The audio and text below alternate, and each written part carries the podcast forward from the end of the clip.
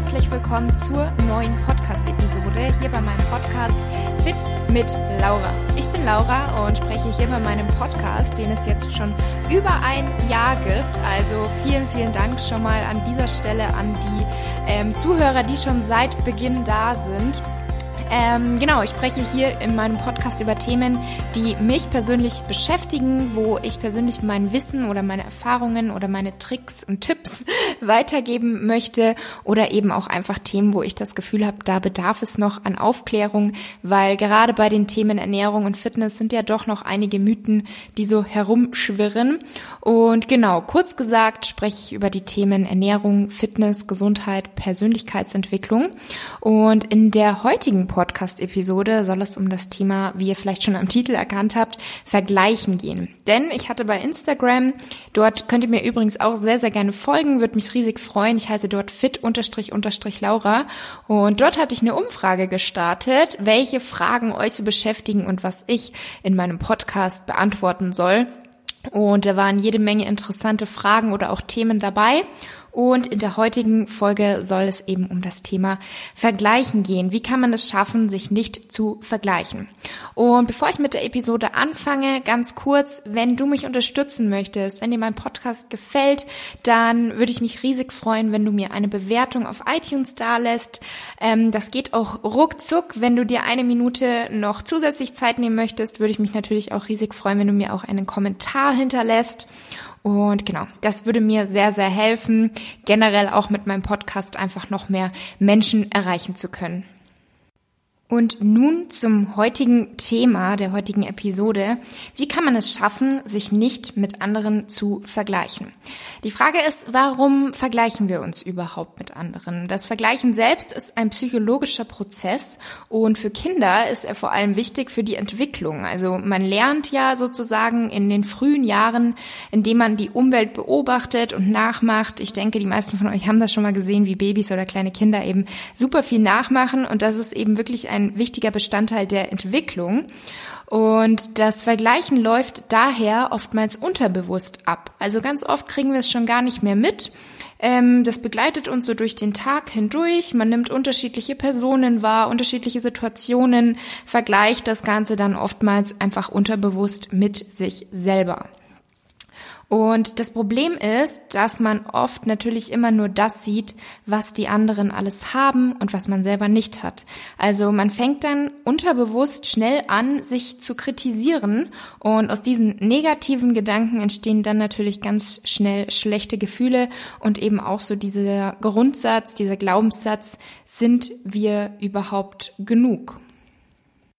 Für viele ist dieses Vergleichen leider schon zur Routine geworden. Also wenn man sich wirklich jahrelang immer mit anderen verglichen hat, was zum einen natürlich auch durch unsere Leistungsgesellschaft leider gefördert wird, ähm, dann ist es aber halt irgendwann tatsächlich einfach was Normales oder vielleicht sogar auch was Nützliches.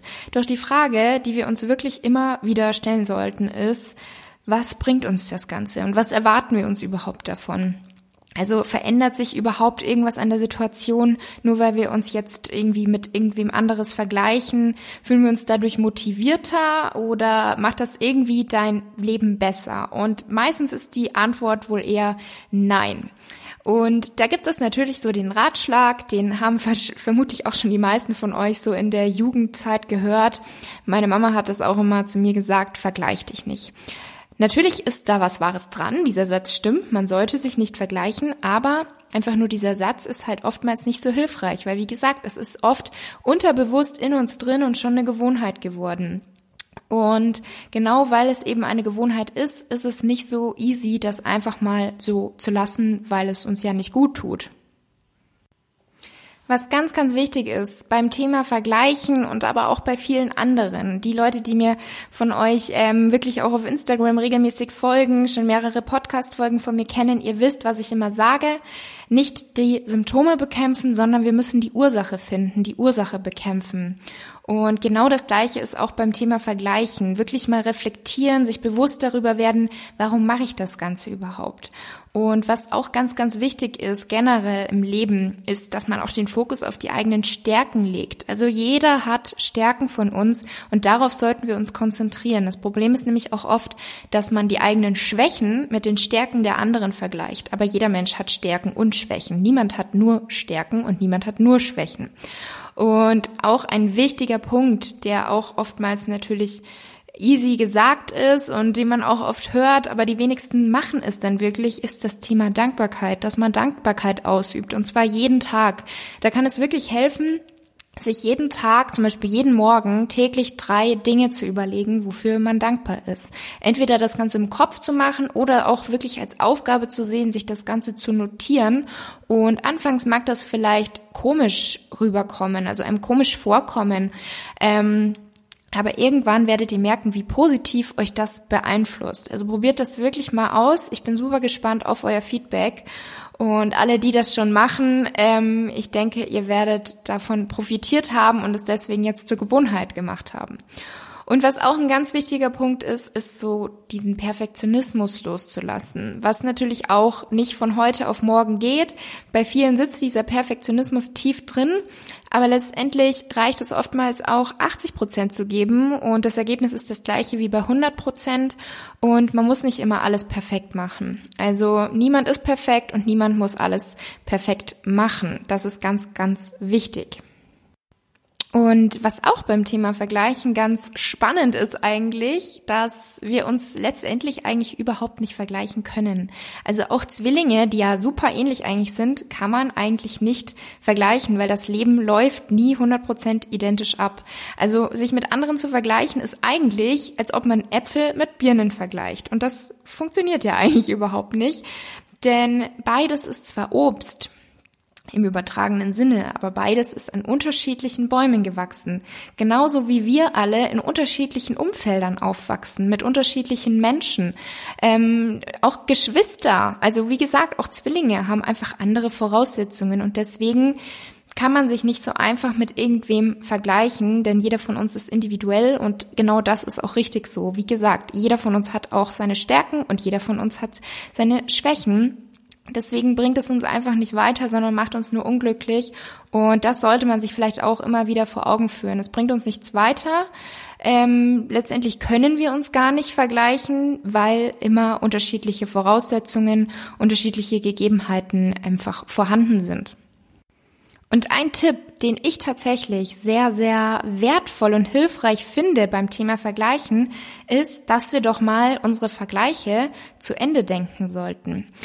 Zum Beispiel ein Mädchen mit einem Sixpack. Ganz, ganz viele sagen, oh, so will ich auch aussehen. Sie hat so eine tolle Figur, sie sieht so durchtrainiert aus, das möchte ich auch. Aber wenn wir das Ganze mal zu Ende denken, gerade ich mit meiner Vergangenheit, mit dem Thema Periodenverlust, ähm, zu geringer Körperfettanteil, von außen hat das keiner gesehen. Vielleicht dachten viele, wow, sie hat so eine Disziplin, sie geht täglich trainieren, sie ist so streng mit der Ernährung, sie sieht so trainiert aus. Das ist das, was man von außen sieht. Und ich selber war natürlich in einem Tunnel drin, aber was letztendlich ähm, gewesen wäre, wenn man das Ganze zu Ende gedacht hätte, wäre, verzichtet sie auf bestimmte Lebensmittel, verbietet sie sich die vielleicht? Ähm, wie ist es, wenn sie auswärts essen geht? Habe ich vielleicht einen Sportzwang? Kann ich überhaupt entspannt sein und mal loslassen? Kann ich ohne schlechtes Gewissen irgendwas Süßes oder was Fettiges, Ungesundes essen?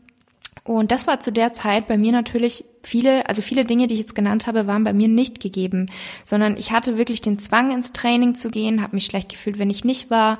Und andere wiederum, die vielleicht nicht diesen trainierten Körper haben, ähm, die vielleicht nicht diese Disziplin hatten, täglich zu trainieren, die haben aber vielleicht ganz andere Dinge genossen. Die konnten viel eher mal genießen, ähm, essen zu gehen, was Ungesundes zu essen oder waren generell einfach lockerer drauf. Und so diese Balance, die habe ich ja auch jetzt erst. Aber damals hätte man man das mal zu Ende gedacht, dann ähm, hätte man sich vielleicht gedacht, okay, das ist es mir nicht wert. Der Sixpack ist mir das alles nicht wert.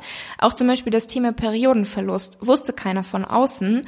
Ich hatte vielleicht ein Sixpack, sah definiert aus, aber meine Hormone waren nicht im Gleichgewicht. Das heißt, langfristig gesehen war es nicht das Richtige für meine Gesundheit und die sollte ja immer oben stehen. Und da ist wirklich immer die Frage, ist mir das wert?